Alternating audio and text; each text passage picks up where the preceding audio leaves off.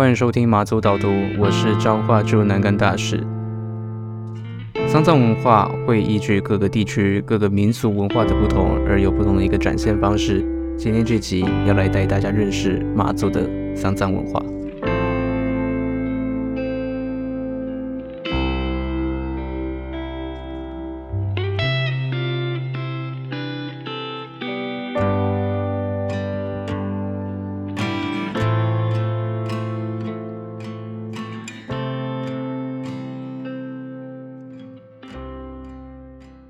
是的，没错，我最近又做了一件非常奇怪的事情。我做了什么呢？我跑去马祖的地方公墓去看了一下，去散个步这样子。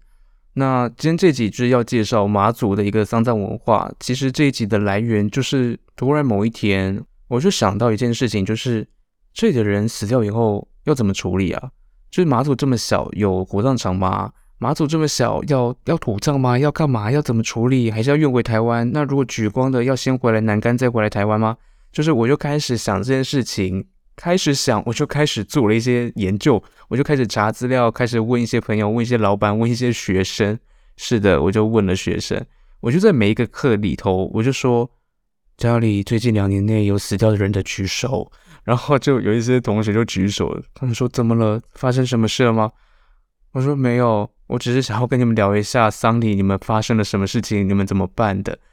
那我那个时候，我当然是先看一些资料，然后先问一下老板等等，因为老板就是最近才刚去扫墓，不是最近有人死掉，就是他最近刚去扫墓，所以他是他就给也给我分享一些有趣的事情。我刚是说也给我分享一些有趣的事情吗？我是要说也跟我分享一些有趣的事情，我不是要用那种你知道也给我分享一些，我不是那种用语哦，我不是。好，反正就是我觉得有几个比较有趣的点，就是这边想要跟大家来分享。第一个就是这里都是以土葬为主，这里以土葬为主，这个为主的程度是九十五趴以上，是 我随便讲一个数字，可是一定九十五趴以上，因为就是我随便看到一个资料，我现在怎么都讲那么随便，我就随便看了一个资料，然后一年内一年内死掉的人只有大概两三个。有在问说要不要火化，要不要火葬，这是我就是看到的报道了，但我也不知道是是不是真的。对，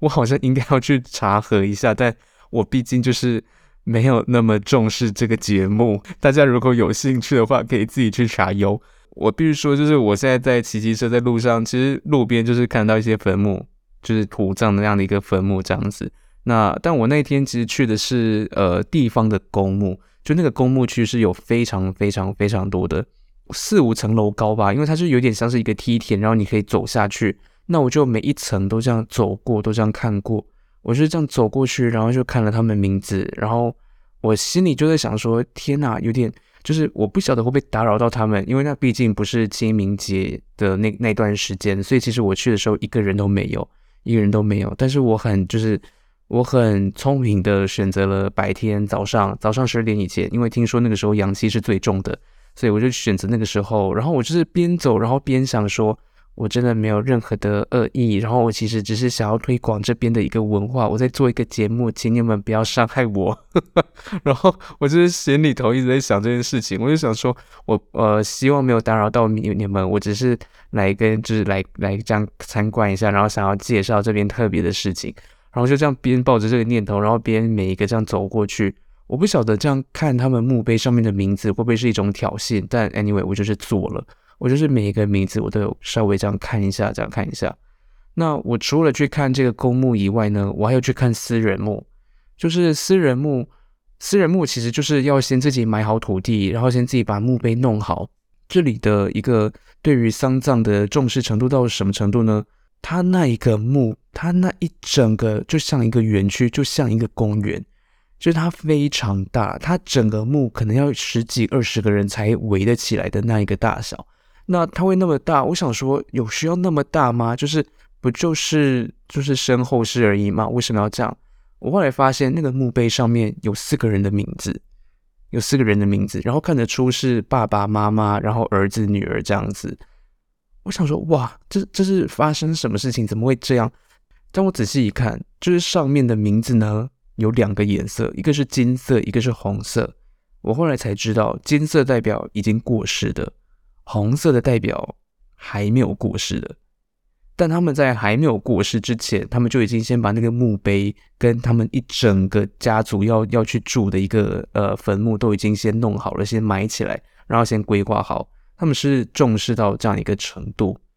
那其他方面，今天这集也要介绍有一些比较可能跟台湾那个丧礼比较不一样的一个一个事情，比如说他们在过世之后呢，他们第一件事情是要去报亡。要去附近的白马尊王庙去，呃，去报告说家里有往生的一个长辈这样子。那哦，不一定是长辈啊，就是有有一个一个人这样子。这个白马尊王当然是这边的一个传统的一个信仰。之后看情况介绍，因为我不一定有兴趣。对，那要先去报网。那第二件事情呢，是你要把这个呃往生者的身体扶起来，扶起来做什么？你要喂他吃面跟喝老酒。要让他们就是带着的东西走，然后又要要经过这个仪式，然后这件事情也是经过确认的，就是跟我的老板问过，然后也跟我的那个呃，这班上的同学学生有说，哎，真的是这件事情吗？真的要这样吗？他们就一副说，嗯，对啊，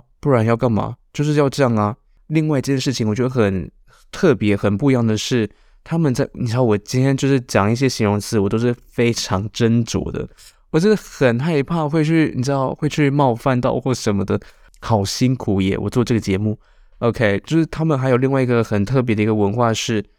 要在呃他们的嘴巴上面，就是往生者的嘴巴上面放一颗荷包蛋，放一颗荷包蛋，然后就是要煎好放上去，然后用一个布把它缠起来固定住，或者当然你现在也是可以戴口罩的。我就去查了一下为什么要这样，他们就网络上的资料是说。就是防止胃里面的食物跑出来，所以我也不太晓得，就是有没有其他的一些文化意涵等等。但就是这是他们会做的一件事情。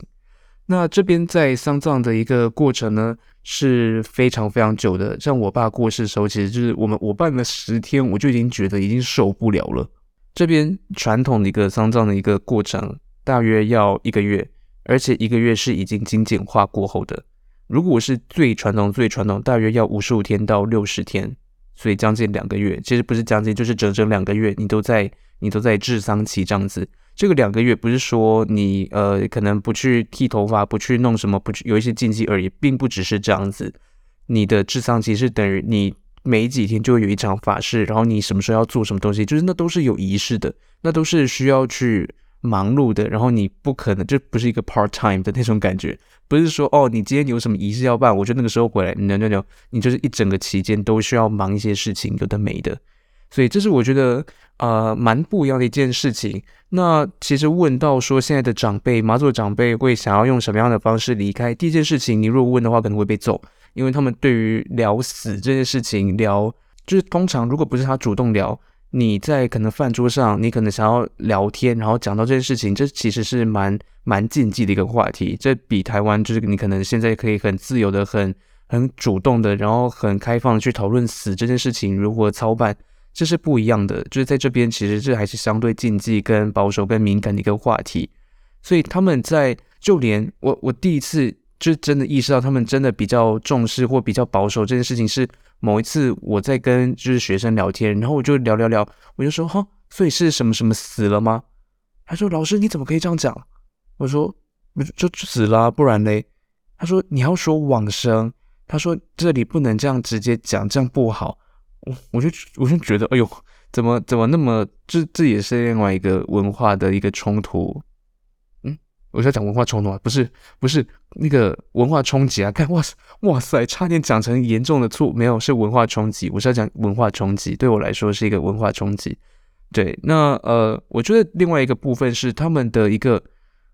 呃重视程度，因为我差点讲成铺张，他们一个重视程度也可以反映在烧金纸这个这个层面上面。那像那个台湾烧金纸，可能我爸烧金纸那个时候可能就是一个铁桶，然后满满的。满满的铁桶，这样一场法事这样烧完，就差不多就是那样的一个一个一个量。但是这边呢，一场法事你的金纸的量会买到大约十几万。诶，不对，我老板是说几十万，所以我不确定他的是他是超过十几万还是，反正就是至少十几万，然后应该是更多，因为他跟我形容那个量几乎是，我无法形容，因为他那个量就是他说需要用起吊机把它吊起来，然后就有一个大铁笼，大约一层楼高，然后可能十平哦，就是你们在那个台北新北，你们租的房子，你们租的那个房间那个套房比那个还要大，就比你的房间还要大，然后里面塞得满满的都是金纸，你就想象你自己现在所在那个房间里面全部都是金纸，就是那样的一个量的一个金纸的一个，就是就是这样的一个量。你就是这样子想象吧，是的，所以就是他们对于这件事情都是蛮蛮重视，然后蛮传统的。那当然就是他们会这样子，主要有两个原因。我一直听到我老板的狗在叫干，主要有两个原因。第一个是靠腰又在叫干你娘，我就是我已经忙到现在才录音，你给我叫个屁啊！现在对狗生气，我也是很有病。主要有两个原因影响着他们的文化。第一件事情是这边是一个海岛国家，诶，我想马祖是海岛国家。这这是一个海岛，这是一个海岛，所以海岛影响了什么部分呢？比如说我们在台湾在办丧礼在入殓的时候，我们所看的是呃，请师傅来去算那个良辰吉时，去算那个去算好的时间。但这边所谓好的时间，不只是要这样算，会去考虑白天，然后要涨潮满潮的时候。OK，因为这边都是可能以前都是以那个渔业为主，所以他们认为就是满潮是象征丰饶啊、丰富、完整、完满的一个意象。对于这个来说是一个好兆头，是一个比较比较好的一个事情，所以他们会去呃会会是这样子，有受这样的一个影响。那另外一个所受的影响，当然就是马祖的移民是来自于中国的泉州部分，就是闽东闽北这个区块所来的。那这边的传统信仰跟台湾有一点点差别，所以说他们这边的一个呃影响会是来自于这两个一个面向。那我靠，讲讲这种东西真的有人在听吗？好，另外一个我发现比较不一样的事情是在台湾办丧礼呢，台湾的土葬在过去土葬是可能就是那个地方，然后你会挖一个洞，然后挖一个洞，感觉听起来有点像土拨鼠，然后你会把那个棺木这样放进去，这样子。但是这边不是，这边是你有一个类似小山丘，可是那个山丘的底部是有一个开口的，那是一个矿的感觉。然后你会把棺木是用推进去的，你把棺木这样推进去，然后把底部那个就是露在外面的部分用水泥这样封起来。就这边是推进去，而不是像台湾这样把它放进去的一个一个形式这样子。我就想到我跟学生聊的时候。我就想说，他们这边都要烧那么多金纸，那金纸要放在哪里？总不可能放在家里啊！而且他们还要折一些可能纸莲花等等的那些东西。我说，你们这样是是要放在外面吗？在还是要放在哪里？他说，就放在那个老人活动中心啊，就都这样啊，就不然要放哪里？他们就一副理所当然，当然老人的东西就要放在老人活动中心喽。就是，我也觉得蛮有趣的。OK。对，所以就是他们在在面对那个丧葬的一个治丧的一个流程或文化，他们是他们是蛮注重，然后也是需要花很多钱的。比如说，可能 那只狗还在叫，我希望没有收到音。就是他们的那个花钱的程度是大约要花到一百多万以上。就是传统的，如果是真的传统，照传统所有的习俗，然后法事这样做，然后金纸这样烧，一百五十万到两百万。那如果稍微就是法事有稍微精简一点点，但因为你毕竟还是选择了那个呃土葬，那土葬你的那个棺木也会比较贵一点，然后你的土地，然后你的一些仪式会不太一样，所以至少也都是要一百万这样子。这件事情在可能对于现在台湾本岛的这个社会来说，会有一点难以想象，就是想说怎么会有一个地方竟然还是这么高比例的想要选择要土葬这件事情。呃，台湾其实甚至现在的比较年龄比较大，可能中老年的一个一个族群，对于土葬已经没有那么坚持，会觉得是必要性。他们可能对于火葬或树葬或海葬等等其他的丧葬的一个仪式或方式，是有更就是可以更更接受这样子。可是这边，我在一个小小的采访的报道里面就看到说，那个呃，这位女士她已经五十几岁了，那她的妈妈，她的妈妈已经七八十岁。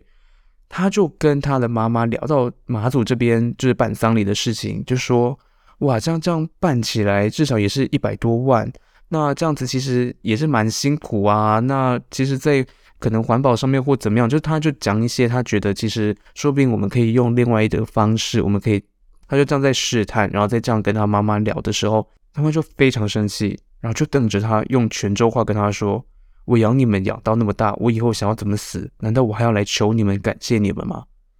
就是刚有提到，就是这边的人啊、他们是从那个泉州地方来的，闽东闽北这边，所以他们的母语其实是泉州话。当他用了一个，你知道他的母语，他的泉州话，他其实是更就是就想象到那种想要保护自己最后的一个啊，不知道诶，就觉得他的这样的一个坚持，其实也让人家觉得很难去违抗他的意思。你当然就也是可以说，反正你就想说他就过世了，你怎么办？没有人知道。No，No，No，No，No，No。很多人会知道，因为马祖真的太小了，所以其实谁过世，然后要丧礼，然后要干嘛，其实那个都地方的老人都看着呢，地方的老人都在看。我跟你讲，地方老人就是最爱闲话的一群人。其实不止老人啦，不是只有老人，我这样 有点像在歧视老人，就是这地方的人都是八卦的，要一次得罪就所有马祖人就是了，就是地方的人，马祖这些人就是很爱八卦。因为其实讲真的，就是有一些人可能已经有这样的一个概念，或者是已经有呃觉得后事不一定要这样子办的一个想法。OK，那但其实这件事情，这件事情很难真的这样执行，是因为你的一言一行，你的你的举止，你如何办，都是会被检视，都是会被讨论。因为马祖真的就是比较封闭的一个社会这样子，所以碍于这样的一个社会的压力，这样的一个事情呢，他们就是。多半还是会遵照老人家的意思，或者是呃比较偏向传统习俗，更更隆重、更盛大的一个方式在举行。所以我觉得这是蛮蛮不一样。然后我今天想要跟大家分享一件事情，那只狗，那只狗真的是到底有什么好叫的？就是它该不会老板在做爱吧？天哪，难怪狗要叫，因为它也想加入啊。OK OK OK，好，那我就懂了。OK，好了，反正呢，今天就是介绍文化的地方就到这边。那接下来呢，我们有一个新的单元，就是我现在每周要来读我的小日记一小篇，所以接下来就来听听我本周的日记喽。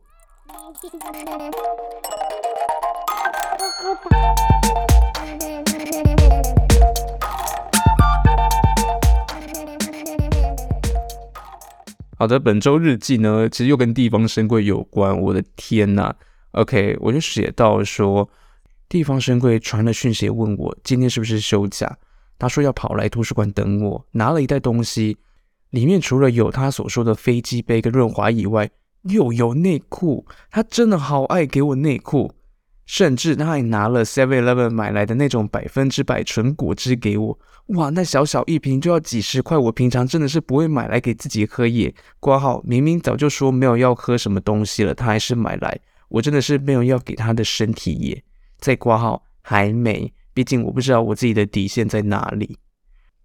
我们晚上去了，我们我们指的是我跟同事，我们晚上去了深柜推荐的那个地方看蓝眼泪，海边很暗，我开始跟他们大聊深柜的事情。不料，在一分钟之内，深柜竟然就出现在我身旁，问我有没有看到蓝眼泪。我甚至不知道他就在场，我也不知道他有没有听到我跟朋友聊他。他穿着夹脚拖，示意我跟他到岩石堆的一个海洼。他踩进去，踢着水，问我：“你看蓝眼泪有没有看到很多疤？”那时候突然觉得他真的是一个很寂寞的人。好的，那以上就是本周的小日记。接下来我们要来进到本周的导读。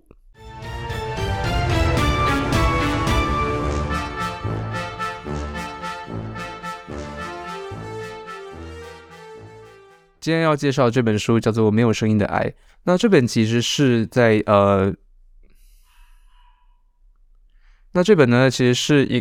干爹娘那个狗还在叫，会靠背啊。那这本书呢，其实是在讲一个童年故事，就是这个作者呢，他父母双聋，就是两个人都耳聋，耳聋的聋，OK，双聋，然后不是好玩的双聋，OK。那他在成长过程中遇到一些事情啊，那这这这这本书主要就是这样子，就是他爸妈都聋了，然后他遇到一些事情，然后就这样。那其实很意外，就是这本其实非常好笑，这本书非常幽默，超级。就是他根本没有要贩卖悲伤，他不是那一种一直讲多可怜，一直讲惨事什么什么的。就是他，他当然遇到一些很辛苦、很很难堪、很煎熬的一些事情，可是在这本书里头，他都用一种很滑稽，或者就是你看起来会觉得怎么那么好笑，会觉得这个人好乐观，就是所有东西都可以拿来开玩笑，然后所有的惨事他都可以用一个比较好玩的观点去看。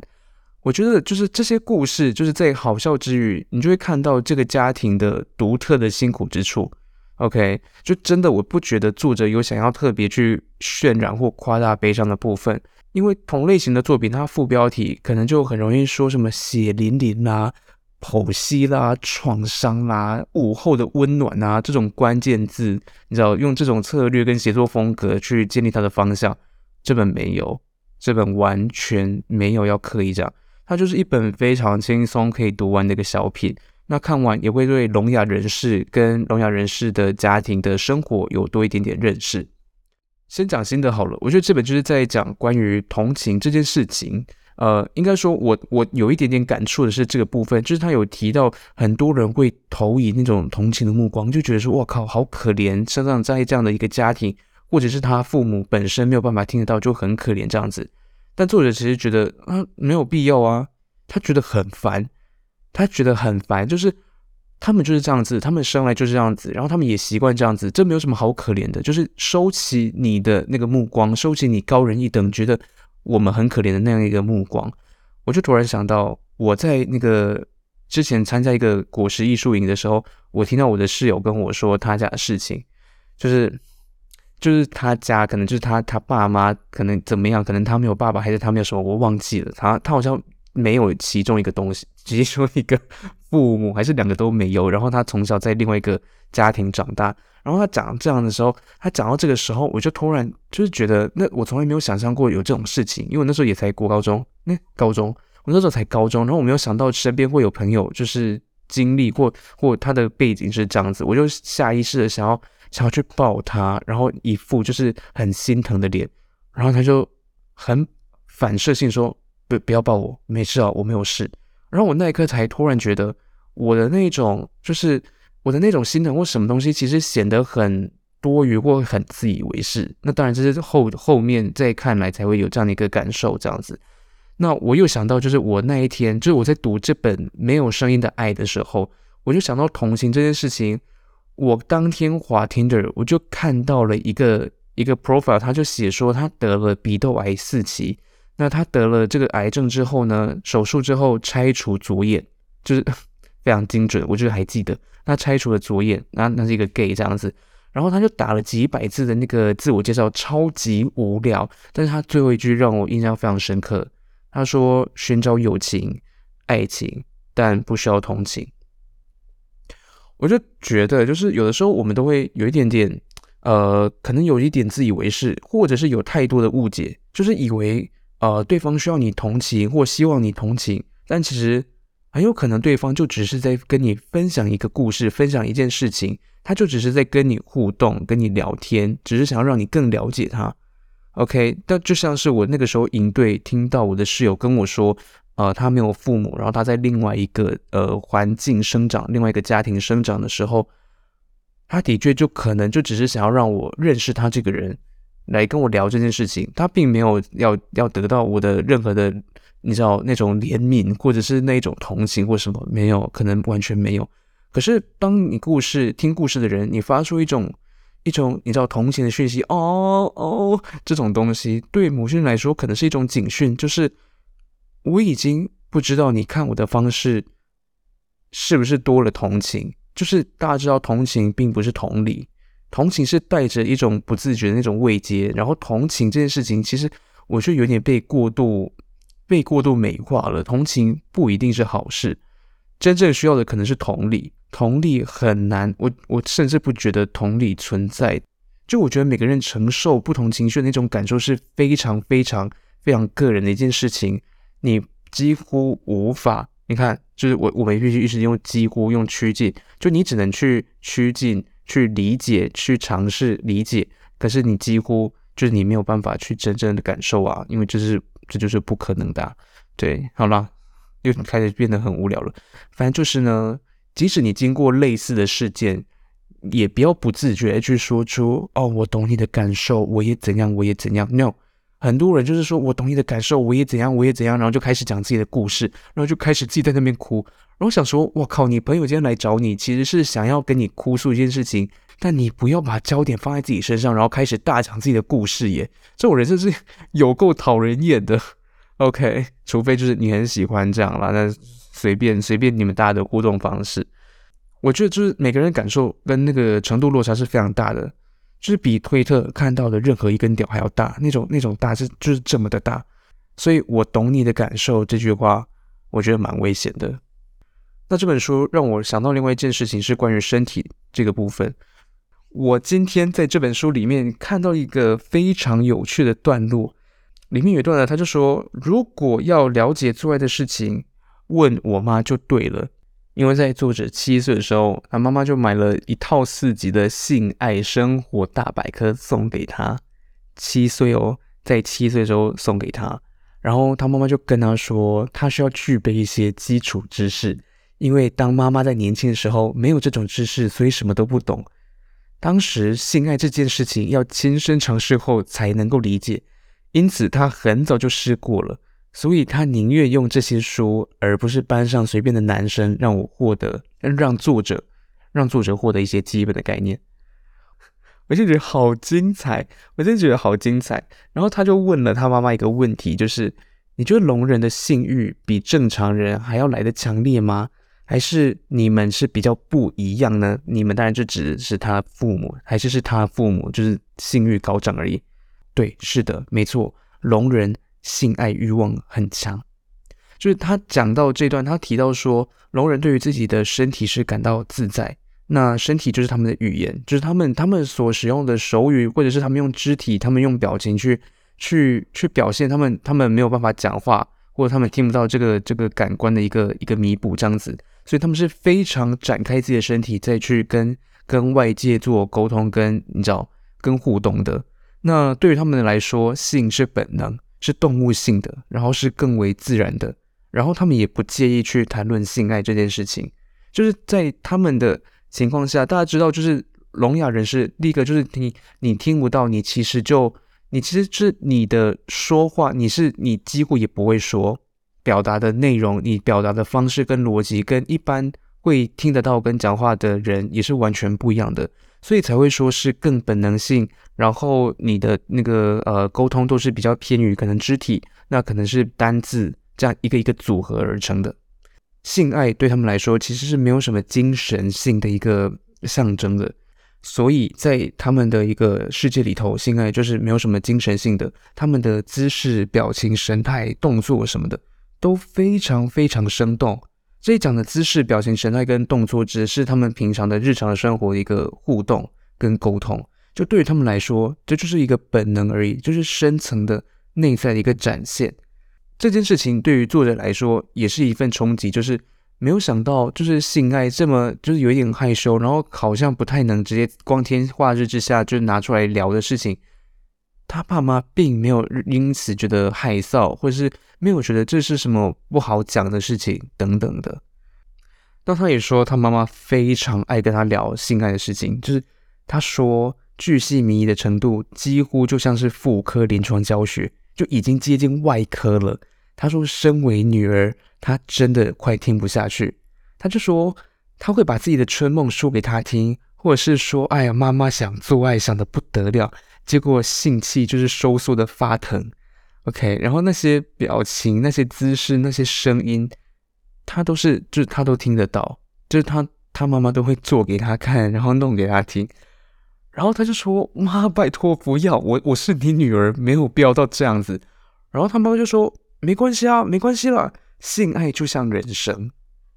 很有趣，就是他们的世界，性这件事情少了那么多的那么多的包袱，它就是一件事情，它就是生活的一部分，就这样而已。然后他在用那个可能手语在要表达说他觉得呃他很喜欢性爱，享受性爱的时候，他就会说我淫荡，或者是我下流，就是他们的呃手语的一个表达是翻译过来会是这样子，但其实。他就只是想要说他喜欢性爱而已。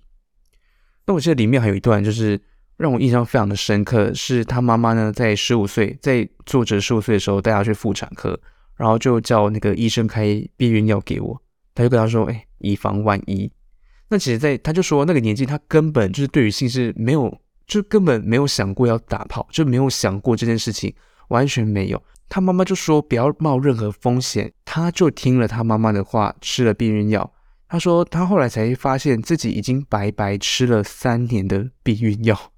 然后有另外一段我印象也是非常深刻，就是他某个亲戚在那个呃饭店开会的时候，那个就是开会的那会场呢，就是有其他的聋人。那他就偷偷摸摸的，呃，往他可能有一点喜欢的一个年轻的聋人的那个下半身就看了一眼，就说被那个聋人给发现了。然后那个聋人就是你知道用手语问他一句话，就说你要老二吗？然后那个他的亲戚就很尴尬，然后就还还没回答，那个年轻人就就非常开心，然后满脸微笑，就用手语跟他说：“你别尴尬好吗？信，就这就这四个你。”别尴尬，然后好，然后跟信就这样，然后就牵起他的手，然后大家进房间。那他就形容说，那个过程是非常非常火热，就是他说他的哦是表妹，他说他的表妹从来没有这样子那么那么断然的抛开这个束缚，就是那种肉欲跟原始的肉搏之中没有言语、没有对话、没有手势，就只是为了做爱而做爱，就这样而已，非常动物性，可是又很甜美，纯粹而猛烈。但是形容的让我觉得很。让我觉得很有趣诶，然后他就说，他的表妹隔天在那个呃又要走进那个饭店会议厅，又要开会，他就看到那个年轻人已经在里头，而且正在用大量的表情跟姿势，巨细靡遗的把他一夜情的故事说给他的朋友听，因为对他来说，这件事情再自然也不过，就是这是他向他的表那个表妹致意的一个方式。然后就读到这里，我就觉得哇，就是他们的。他们里头的语言的那种、那种意涵、那种文化，或者是他们的那种表达，非常不一样，跟非常非常纯粹的感觉，感觉很就很单纯、很可爱。我我我蛮喜欢的。然后下一段就让我觉得，哎呦，怎么会这样的事？他说后来那个表妹也陆续跟其他的聋人反复做了这件事情，而且过程同样美妙。我就要。推荐我的表妹，如果你最近又在性欲高涨的话，说不定你可以去找个聋人，跟他当朋友，然后朝他裤裆看一眼。我真的不应该开这种，你知道，开这种聋人的玩笑，但其实应该没关系，因为他们听不到。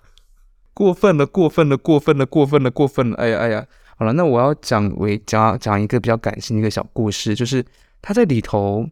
有一个小故事让我印象也很深刻，就是因为毕竟聋人他们接收资讯的这个听觉这个感官完全没有，然后他我会讲什么废话，就是就是他听不到，然后他其实很多的那个资讯的那个那个是很难获得的，一定会少很多。那比如说他妈妈在在这个作者已经是青少年，已经已经可能快二十岁的时候，他就。参加了一场那个类似研讨会、类似座谈会的东西，他妈妈参加那场座谈会的主题是青少年的爱情。那提到的东西就是他就是跟性病，然后跟那个性教育有关。他妈妈参加完那一场座谈，非常紧张，非常非常激动的跑到他那个时候住的一个宿舍，就说他有很重要的事情要跟他讲。他就说：“女儿，当心，很很重要。”不和花心男做爱，保险套一定要。我去艾滋病座谈会，性行为导致的严重疾病很重要，你千万当心。先讲一下会这样读，是因为他的那个段落就是这样分的，就是他们手语就是一个段落一个单词或一个一个小概念这样子在组合的。OK，所以我这样念。然后作者就说他几乎不敢相信，就是这种这种这种姿这。我我讲姿势，这种知识是他可能在学校性教育，或者是在好几年前他早就已经知道的一件事情。他早就知道关于艾滋病，他早就知道要戴保险他，他早就知道这种非常基本保护自己的一些措施跟方式。可是他妈妈到了四五十岁才知道这件事情。他说当当下非常的想哭。然后我就突然想到，就是这样的一个资讯落差，或是这样的突然觉得你。视为理所当然的一些资讯或者是一些概念，对于你的长辈来说，可能不是这么一回事。是我上一次回回台湾，我在家的时候，我妈就拿了一瓶香水给我，她就拿给我，然后就说这是她买的，然后这是这是蛮好像是蛮高级，他说这是国际品牌哦。然后我就看了一下那个商标，上面就是写着 Chanel，他写 Chanel，然后我想说不可能，我妈怎么可能哪来的钱买这种东西？我说你知道一瓶多少？他就说两百块啊。我说你在哪里买的？他说菜市场。我说你有没有看到这个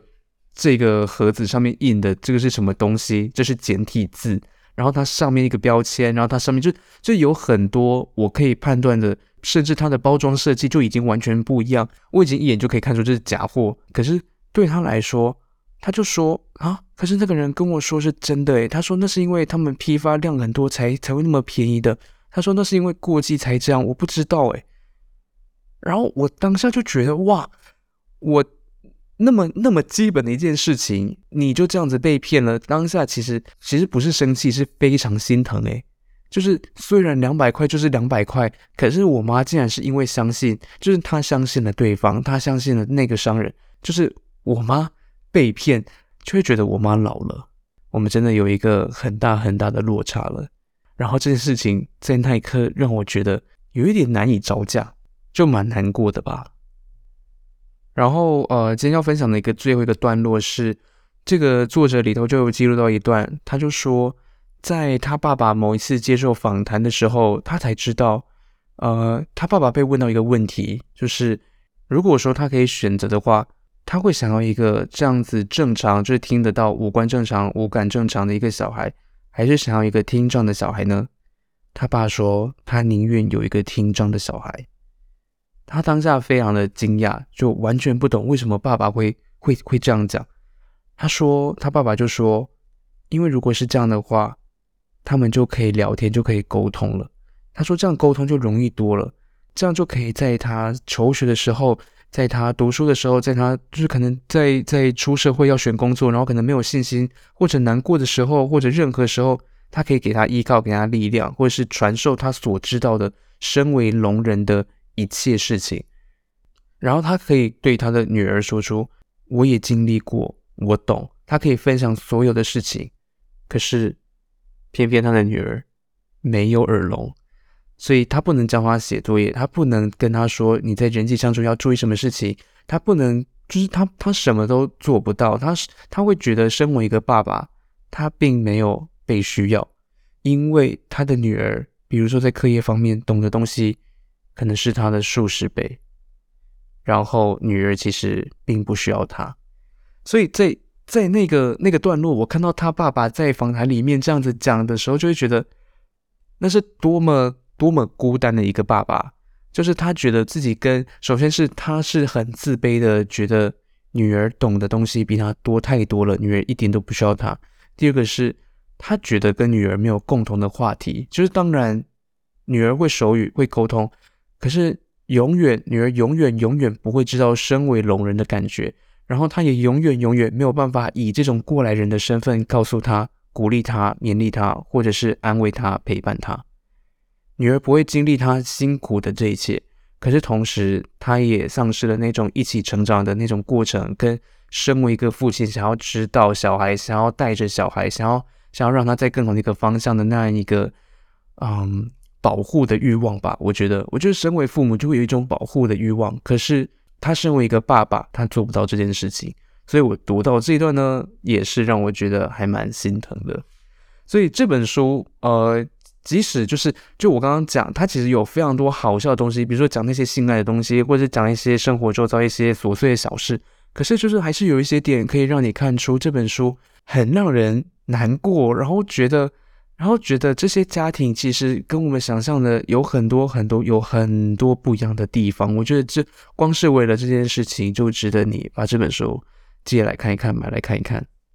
OK，那今天就呃介绍到这边，也感谢你收听本周的马祖导读。那如果你对于我在马祖生活有兴趣，你可以到 IG 去搜寻马祖导读。发一些节目的精华片段，或者是一些贴文，那当然也会发一些可能跟地方深柜有关的一个限时动态等等的。是的，那感谢你今天收听，那我们下周再见喽，拜拜。